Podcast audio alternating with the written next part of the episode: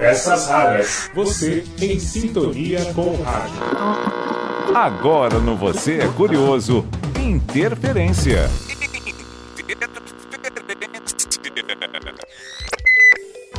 Então, o quadro Interferência é assim: o professor Marcelo Abud apresenta a história de um programa de sucesso, agora dos 75 anos da Rádio Bandeirantes. A gente fica prestando atenção e depois a gente faz um trechinho deste programa aqui ao vivo. E hoje nós vamos contar com a participação especial do professor Alfredo Franco que é fotógrafo publicitário e professor da Unip desde 2004. Professor, dê um alô aqui, que agora, né, o professor está aqui desde o começo do programa. Hum, preparado?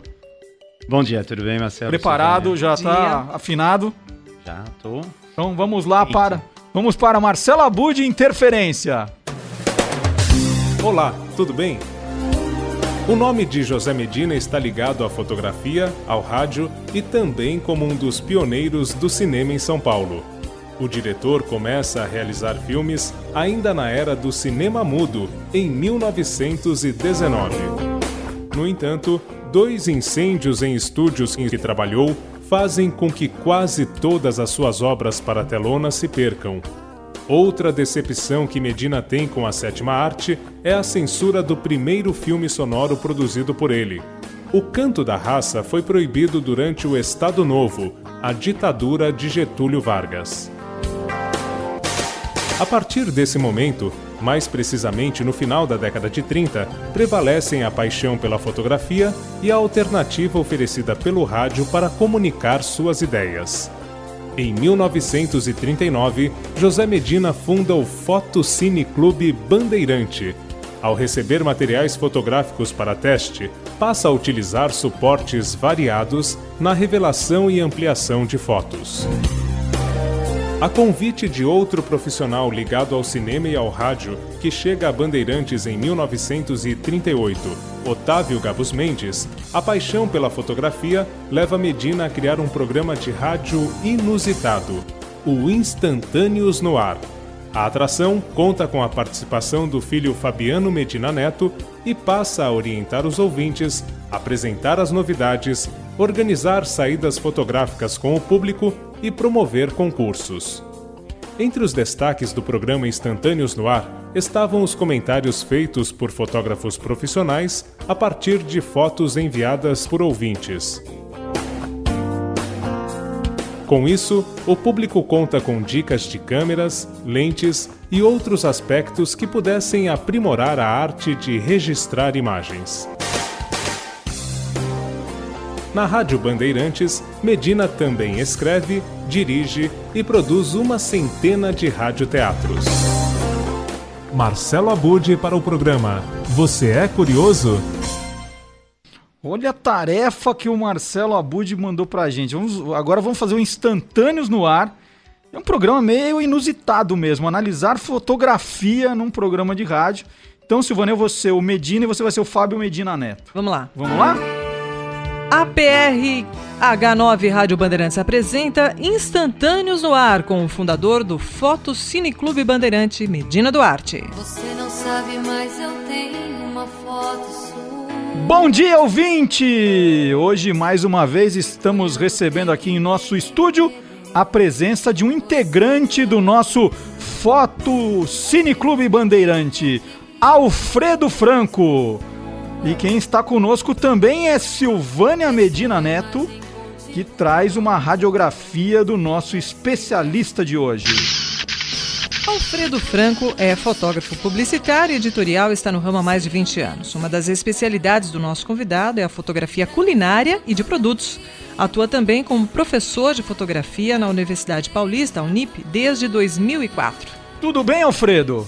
Tudo em ordem, Marcelo. Muito bem, muito obrigado pela sua presença aqui no nosso estúdio. E agora nós vamos mostrar né, algumas fotos enviadas uhum. por ouvintes para que possamos analisá-las. Silvana, você já, já selecionou alguma foto aí para que o Alfredo comente? Isso mesmo. A primeira foto foi tirada pelo Felipe Leno Souza de Carvalho, que é estudante da FAAP e Tem um cachorro aqui um e ele batizou a foto de pulo do cachorro.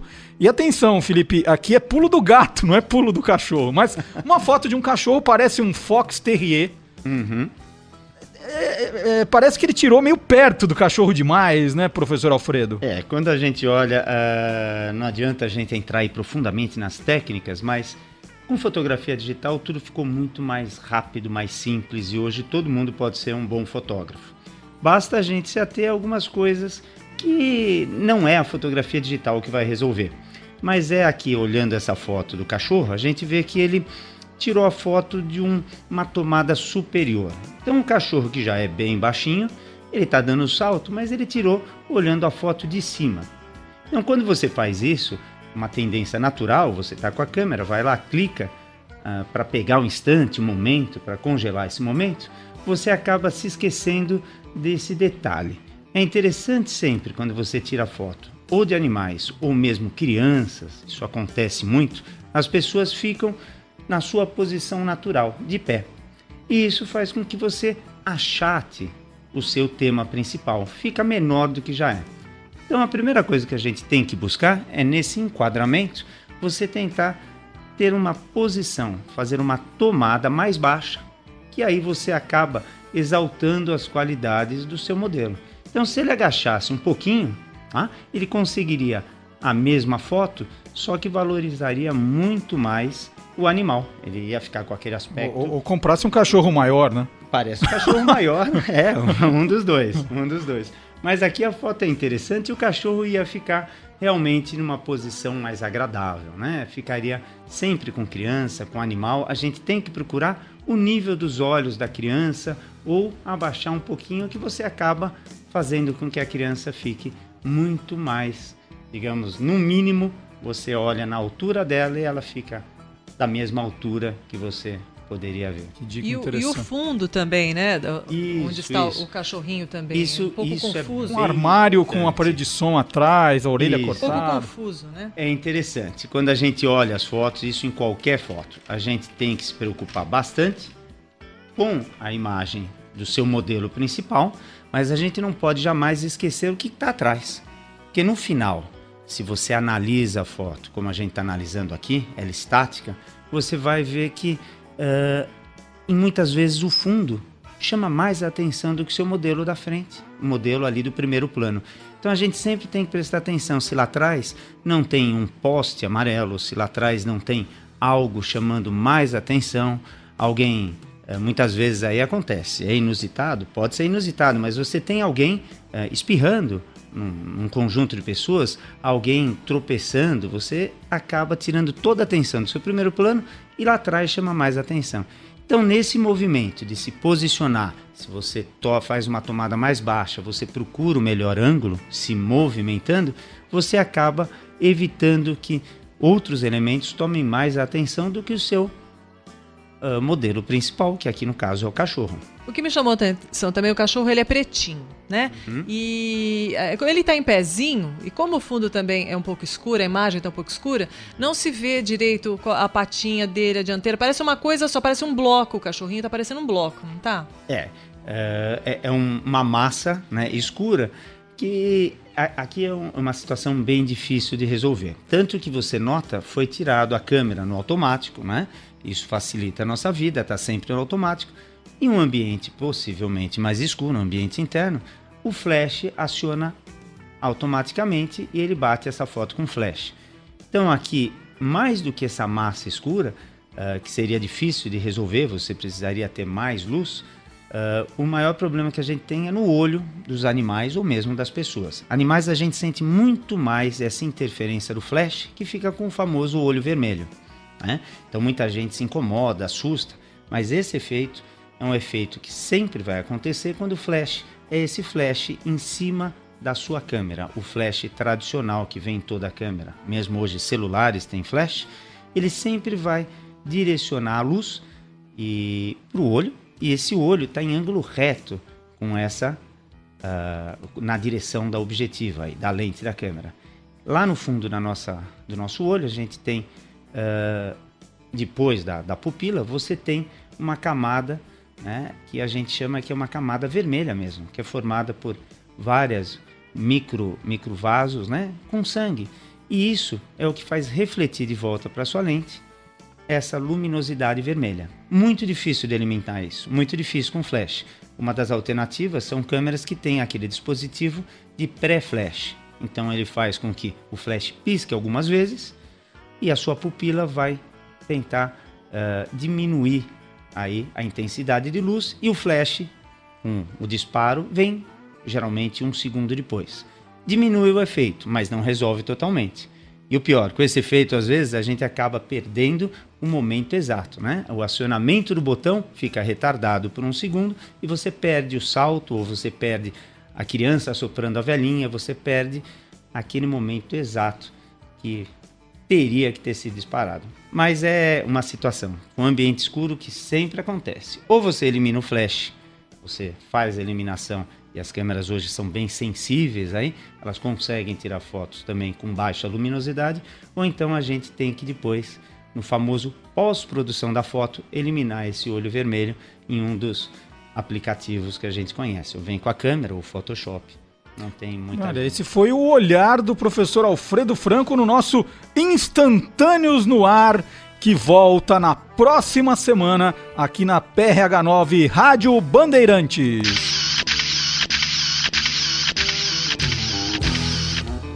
Bem, ela muito obrigado, fizemos, conseguimos. Poxa, tentar mostrar a foto é. que você está olhando, você é. tá no time, vamos ver Mas, se... Alfredo, eu quero que você continue aqui, que eu quero que você conte uns segredos da fotografia publicitária. Uhum. Não, fique aí, por favor, que você é curioso, volta já. Você é curioso? Então fique onde está. Bandeirantes. Mate a curiosidade aqui na Bandeirantes. Estamos de volta com o Você Curioso e nós vamos continuar conversando aqui com o professor Alfredo Franco, que participou do nosso Interferência. Ele é fotógrafo publicitário, professor da Unip desde 2004 e uma de suas especialidades é a fotografia culinária, né, Alfredo? Isso mesmo. É... Então, por exemplo, quando a gente vê, né, vai naquela sorveteria, no restaurante, aquele sorvete bonito, uhum. né, foto de sorvete linda, fica imaginando aqu aquelas luzes, né, fazendo a foto Aquele sorvete não é sorvete, né, Alfredo? Não, olha. Tem uns uh, truques aí, não tem? Não, os truques hoje uh, a gente mudou esse conceito. Há tempos atrás a gente usava o famoso mocap. Então os sorvetes eram feitos todos com banha, eram feitos de uma forma uh, muito mais interferências. A gente tinha muito mais interferência e a gente não tinha o sorvete real. a gente tinha que acabar uh, dando um jeitinho exatamente porque era muita luz, uh, derretia rápido. Hoje, uh, em função principalmente na área publicitária, que a gente tem que pensar aí nas novas leis e os direitos do consumidor, a gente não pode se dar ao luxo de tentar o famoso enrolar ou enganar o consumidor. Então a gente vai passar agora uh, algumas dicas, mas pelo menos falar. Sorvete é sorvete. Raramente hoje a gente usa um mocap. Agora, a gente só... utiliza, mas uh, a dificuldade é grande, mas dá para fazer. Quando, quando você vai na lanchonete que uhum. tem a uhum. foto do sanduíche lá, é, não é bem o que vem na caixinha depois pra gente, né? É... É, é, famosa. Todo, todo mundo fala, não, mas, é verdade, mas não foi né? esse. É, eu queria aquele. Exatamente. Moça, eu pedi aquele da foto. Olha, uh, a gente também utiliza o mesmo sanduíche. Nada ali, vamos falar assim, é irreal. A gente não tem essa liberdade hoje em função do que eu acabei de explicar. Mas o que a gente faz, o fotógrafo publicitário, ele está vendendo uh, um sonho, ele está vendendo ali algo como deveria ser. Então você acaba dando uh, aquele enfoque especial. Então o hambúrguer não é um simples hambúrguer é a própria carne, mas ele vai ser muito bem trabalhado. O pão uh, vai ser o melhor de todos. Uh, os alfaces que você coloca ali, você acaba colocando exatamente na posição. Então é um trabalho que não depende só do fotógrafo. A gente aí tem que ter uma parceria que é muito importante, que é a da famosa estilista culinária. É ela que está do lado, é ela que vai selecionar às vezes de uh, 20 caixas de pães, ela vai selecionar, selecionar aquele pãozinho, aquele mais especial, exatamente, o escolhido, né? Uh, o hambúrguer a gente vai fritar dezenas. Uh, e você faz a seleção e você vai montar isso daquele. É, é um momento especial, seria uh, o escolhido, o perfeito. A gente faz. Aí o tem que o a gente- arquiteto de culinária para esse montar. arquiteto, exatamente. Você se preocupa, fotógrafo, com iluminação, se preocupa com ângulo, com a tomada, para tentar trazer aquilo que o seu diretor de arte te passou ali no layout, te passou naquele briefing, e você vai resgatar eh, coisas que deveriam estar em todo sanduíche. Mas você. É aquele momento, é o famoso sábado à noite. Todo mundo não se prepara melhor no sábado à noite para sair? Eu sempre falo para aluno isso: olha, eu não estou mentindo.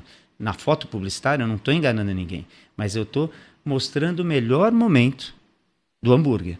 Então, fim de semana você toma um banho mais longo, você põe sua melhor roupa, você se perfuma e você não é todo dia dessa forma. Na hora do sanduíche é mais ou menos isso. A gente vai pegar o melhor ângulo, vai pegar o melhor sanduíche e vai colocar esse sanduíche, evidentemente, em destaque. Interferência, ainda existem aquelas interferências que todo mundo fala, ah, é tudo falso, é Photoshop, não sei o que lá. Ah, Photoshop hoje é acessível a todo mundo, mas há muito tempo que você sempre tem uma interferência, você acaba melhorando, dando aquele toque final que não foi possível no momento da execução da foto, você acaba é, destacando ou eliminando, você facilita a pós-produção com Photoshop. Mas o importante é, na hora da sua imagem ser produzida, ter uma boa produção, ter uma boa estilista e o produto tem que ser bom. Ninguém faz mágica também. Quando, quando se fotografa uma modelo, Uhum, é centenas de fotos para escolher uma. uhum. A comida também, assim, vocês tiram, em média, quantas fotos para até escolher, chegar à ideal? Hoje, hoje, Bichos você come. Quantos sanduíches você come, Olha, e, e quantos, infelizmente, quantos se desperdiçam, né? Porque, na verdade, aquele momento, como o sorvete tem que ser muito rápido, às vezes você tem um queijo derretendo que você tem que ser rápido, que aquilo você passou do ponto, ele vai, ah, ah, vai esbranquiçando, ele vai ficando com um aspecto visual né, ruim. E aí não tem resgate, não tem o que fazer. Então, hoje em dia, a gente tem técnicas ah, pós-produção que ajudam, mas no momento da produção, ah, o sanduíche tem que ser muito bem elaborado. A gente não tem, não tem mágica. Tem que ser um bom produto e tem que ter essa parceria perfeita, esse sincronismo que o fotógrafo sozinho, principalmente para gastronomia, foto culinária, não consegue trabalhar sozinho. Né? É muito detalhe. E a produtora e a estilista culinária, que é aquela mão especial de plantar, como a gente chama, com uma pinça, ah, o gergelim no lugar certo, ah, a mostarda, aquele pingo, aqui especificamente sanduíche, é assim.